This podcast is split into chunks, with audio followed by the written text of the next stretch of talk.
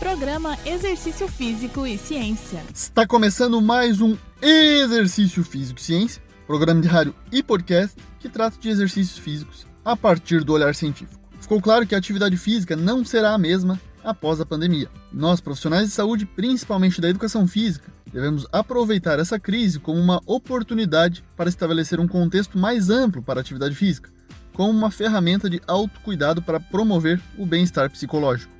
Como tenho dito desde os primeiros programas realizados durante a pandemia, lá em março, o foco da atividade física exclusivamente sobre o ponto de vista estético não faz mais tanto sentido para as pessoas, uma vez que estamos isolados.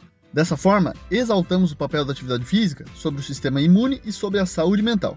Juntamente com meu amigo Tiago Matias, professor da UFSC, publicamos um ensaio na Revista Brasileira de Atividade Física e Saúde com o objetivo de discutir a atividade física no formato remoto, assim como a relação da atividade física e saúde mental. O artigo foi publicado em inglês, mas na tradução o título é A Pandemia do Covid-19 confronta a atividade física com dois paradigmas emergentes.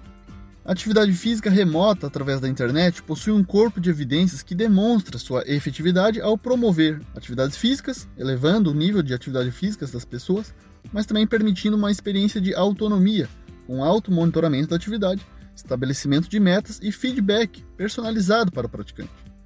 Dessa forma, levantamos os prós e os contras da atividade física remota no artigo. Dentre as vantagens, podemos citar os baixos custos, o fácil gerenciamento e a escalabilidade, que considera todos os níveis de aptidão. As pessoas são livres para escolher quando acessar e quando baixar os materiais de exercícios. A atividade é entregue no conforto da própria casa do praticante, o que pode facilitar em relação ao tempo sempre foi uma desculpa para muitos não praticarem atividade física.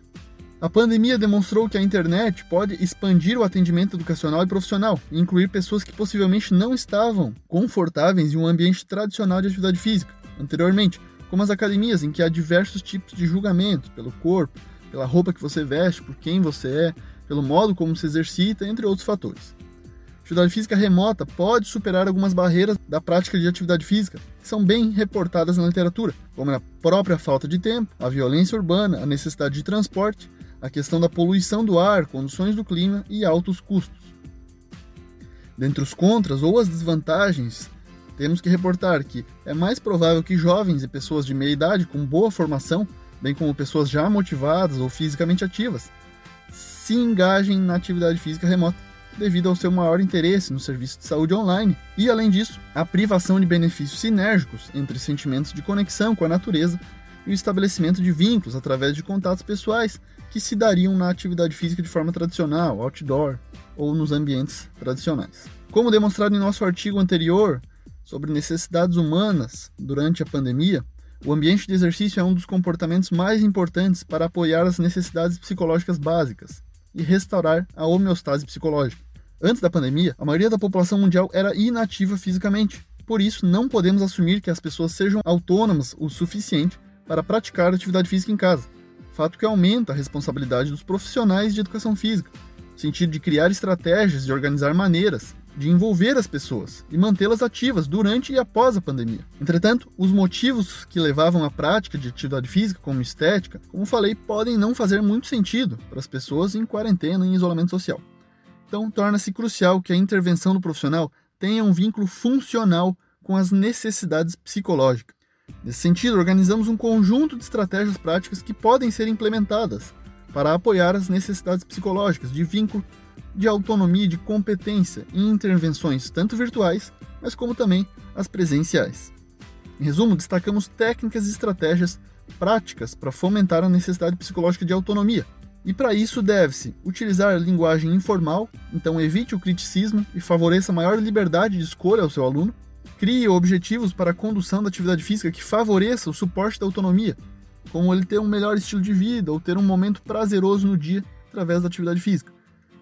Forneça oportunidades para as pessoas realizarem escolhas no conjunto de ações que envolve a atividade física, tipo, frequência e intensidade daquela atividade, assim como a escolha na possibilidade de também não realizar o comportamento considerando a necessidade psicológica básica de vínculo. Leve em consideração a participação do indivíduo na elaboração e no planejamento dos objetivos, assim como na avaliação do progresso do indivíduo. Ofereça formas em que o aluno cliente possa acessar você em casos de aulas ou sessões auto-administradas. Encoraje as pessoas a participarem de eventos, programas e desafios coletivos na adoção da atividade física. Crie também situações que impliquem na necessidade de resolução de problemas coletivos, dentro, mas também fora do contexto da atividade física. Considere participar ativamente das atividades, assim como criar processos que culminem em eventos, além de construir a identidade social do grupo. Isso é bem importante. Por fim, para fomentar a competência, que é a última necessidade psicológica, forneça feedbacks relevantes, pessoais e orientados a informar mais sobre o processo do que sobre o resultado. Auxilie no monitoramento do progresso e melhora das habilidades e performance, fornecendo dicas de ferramentas ou crie estruturas que permitam a autoavaliação do indivíduo, como, por exemplo, encorajar o uso de relógio com controle das atividades físicas ou aplicativos nesse sentido. Promova estruturas que permitam desafios e graus moderados de aventura, assim como atividades em que a avaliação cognitiva represente respostas afetivas positivas, como prazer e satisfação. Em suma, sugerimos dar mais consciência à prática de atividade física ao seu aluno com mais autonomia e prazer. O recado final é que a atividade física precisa ser tão valorizada quanto o isolamento social. Este foi mais um Exercício Físico e Ciência. Lembrando que todos os nossos programas estão no Spotify e no Deezer. Um abraço e até a próxima. Você ouviu Exercício Físico e Ciência com o professor Fábio Dominski, na Rádio Desk FM 91.9.